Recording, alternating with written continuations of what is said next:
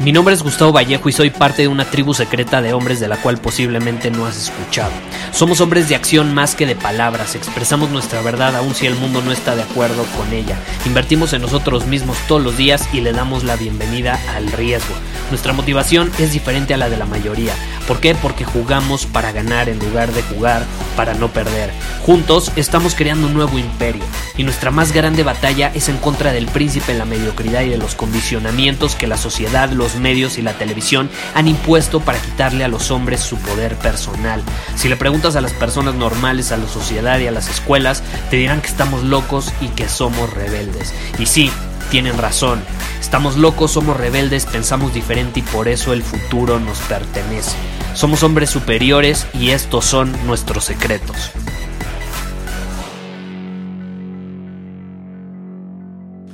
Hoy vamos a responder una pregunta con la cual yo me identifico mucho y estoy seguro que muchas personas que escuchen este episodio eh, también lo harán y es sobre el mito de la edad, sobre el mito de confiar en uno mismo y creo que vale la pena que te lea todo el comentario, es algo largo, pero vamos a leerlo para que entendamos bien y desarrollemos la idea de este episodio. Y dice lo siguiente, es una pregunta que recibí en Instagram. Dice, Gustavo, tengo 22 años y soy asesor financiero. Ya tengo algunos buenos clientes, pero quiero confiar más en mí mismo porque no me la creo que a mi edad soy capaz de llevar a cabo este trabajo. Tengo amigos de mucho dinero, 10 a 20 años mayores a mí, con buenos contactos, pero me dijeron que en buena onda nunca me confiarían su dinero, sin importar qué tan bueno soy en lo que hago, porque soy muy joven. Me imagino que es como un doctor, no le confías una operación si no es bueno en lo que hace. ¿Qué opinas? ¿Debo buscar otra profesión? ¿Debo ganar más experiencia? ¿Qué harías en mi caso? Y es una muy, muy buena pregunta. Te felicito, de hecho. Te agradezco que seas vulnerable y nos lo compartas. Eh, y, yo me identifico mucho, me identifico mucho porque yo empecé, imagínate, dando asesorías en marketing digital, eh, incluso eh, en creación de aplicaciones móviles a los 19 años. Y yo tenía no solo la desventaja de la edad a mi favor, no confiaba en mí mismo, era inseguro, no tenía habilidades de comunicación, eh, me veía como un chamaco no de 19 años, me veía como un chamaco de 15 años. Y, o sea, todos esos factores no jugaban a mi favor, no jugaban a mi favor. Y aún así decidí seguir mi camino, decidí invertir en mí mismo y eso me llevó al camino del hombre superior para desarrollar básicamente las habilidades que me permitieran tener credibilidad ante los clientes que tenía enfrente. Y me funcionó, me funcionó. Ahora, yo no sé cómo te ves, yo no sé cuál es tu físico, yo no sé cómo hablas, yo no sé cuáles son tus habilidades, yo no sé cuál es tu apariencia. Y por eso, no es que sea un stalker, pero me tomé la tarea de ver tu perfil en Instagram y te voy a ser honesto, te voy a ser honesto así de entrada. Si tú ahorita llegaras conmigo y me dijeras, que quieres ayudarme a manejar mi dinero de una mejor manera, te diría que no. Nel pastel. No, porque eres demasiado joven para hacerlo. Es la realidad, yo te lo diría. Ahora, ¿tú crees que te lo estoy diciendo realmente porque es tu edad? ¿O te lo estoy diciendo porque tú eres el que no se la cree y por lo tanto yo no te voy a creer. Ese es un muy, muy buen punto. O sea, piensa, ¿qué está provocando que tus buenos amigos que te llevan 10, 20 años, eso significa que que eres bueno en habilidades de comunicación. Eso me está diciendo algo. Si tienes amigos 10 a 20 años mayores que tú, debes tener buenas habilidades de comunicación. Entonces, ese no es un problema para ti, como por ejemplo para mí lo fue en su momento. Yo no tenía amigos 10 a 20 años mayores a mí, y menos con buenos contactos. Entonces, ese es un beneficio para ti. Tienes buenas habilidades de comunicación. Y de hecho, al meterme a tu perfil, lo pude percibir pero ¿qué está pasando? ¿Por qué crees que ellos, con seguridad, en buena onda, te dicen que no te confiarían su dinero porque eres joven? Yo, por lo que vi, por lo que percibí en tu mensaje y por lo que me dices, son dos factores. Número uno, no te la crees, tú eres el que no se la cree, tú eres el que no confía en sus propias capacidades para entregar buenos resultados a los clientes. Y número dos, no te ves, no actúas y no te escuchas como un hombre que es capaz de entregar buenos resultados a sus clientes. Es decir, no eres un hombre superior. Porque un hombre superior es eso. Un hombre superior actúa, se ve y se escucha como alguien chingón, alguien exitoso, como un hombre superior. Si no actúas, no te ves y no te escuchas como alguien así, te perciben como quién, como un hombre inferior. Y que hemos visto en cientos de episodios de este podcast. A un hombre inferior las oportunidades, por más que intente, suplique y se esfuerce, no se le van a presentar no se le van a presentar, porque el mundo, las personas, quien sea que sea que se le presente en el camino, no lo va a percibir como alguien de valor. Y tú me estás diciendo que ya tienes buenos clientes, ya tengo buenos clientes, pero quiero confiar más en mí mismo. ¿Por qué no le pides a esos clientes que te den un testimonio para que te la creas más? Yo te entiendo perfecto, en serio, porque a veces la edad, por más que veamos los resultados y la gente hable maravillas de nosotros y todo, no nos la creemos. Y esto a mí me ayudó mucho, eh, o más bien me ayudó mucho en esto, algo que aprendí de Charlie Munger. Charlie Munger es un señor de noventa y tantos años, del cual ya he hablado muchísimo en este podcast. Es el mentor de Warren Buffett, de Bill Gates, de varios de los hombres más exitosos en el mundo. De hecho, varios de los hombres más ricos en el mundo, en el top 10, 20, 30, 40. Y algo que aprendí de él es que solemos, por miedo a la incertidumbre, darle demasiado peso a las hipótesis que generamos, a las historias que nos contamos a nosotros mismos. Y le damos demasiado peso, incluso las convertimos, esas hipótesis, en hechos, como si fueran reales, las convertimos en eso por miedo a la incertidumbre, porque simplemente queremos tener la certeza de que las cosas son de cierta manera.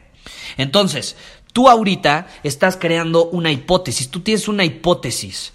Tu hipótesis es que tu edad, tu falta de experiencia, te está impidiendo tener buenos clientes, te está impidiendo tener la confianza suficiente como para entregar resultados. Quiero pensar que es algo así, ¿no?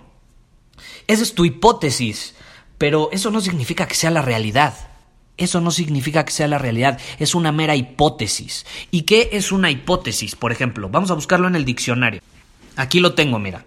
Hipótesis, suposición hecha a partir de unos datos que sirve de base para iniciar una investigación o una argumentación. No es la conclusión, no es un hecho. Son una serie de datos que sirven como base para iniciar una investigación. Entonces, tu edad, tu corta edad, tu falta de experiencia es la base para iniciar un argumento mas no es un hecho, no es la realidad. Pero como tú sientes incertidumbre, tú sientes incertidumbre de querer saber por qué te sientes inseguro, por qué no confías en ti mismo, pues estás creando este argumento, estás convirtiendo una hipótesis en un hecho. En, en, tu realidad. Y como le estás convirtiendo en tu realidad, eso se ve reflejado en cómo actúas, cómo te ves y cómo te escuchas. Y por lo tanto, como te presentas de esa manera, inseguro, sin confiar en ti mismo ante los ojos de los demás, ellos perciben lo mismo y, adivina qué, validan tu hipótesis, más no es la realidad. Están validando tu hipótesis porque la estás tú convirtiendo en tu realidad. Por eso la están validando, porque ellos te ven como alguien que no actúa, que, que no se ve, que no se escucha como un hombre superior. Así de fácil, así de sencillo. Entonces no tiene nada que ver tu edad, no tiene nada que ver tu experiencia. Hay personas, y yo las conozco, en mi familia, en amigos, en conocidos, personas que son 20, 30 años mayores a mí y manejan el dinero 20, 30 veces peor que yo. Entonces, no tiene absolutamente nada que ver la edad o la experiencia. Ahora, ¿ayuda? Claro que sí. Claro que sí. ¿Y cómo obtienes experiencia? ¿O cómo puedes acortar eso? Y te voy a compartir lo que yo hice. fue apalancarte de la experiencia de alguien más o apalancarte de la prueba social de alguien más.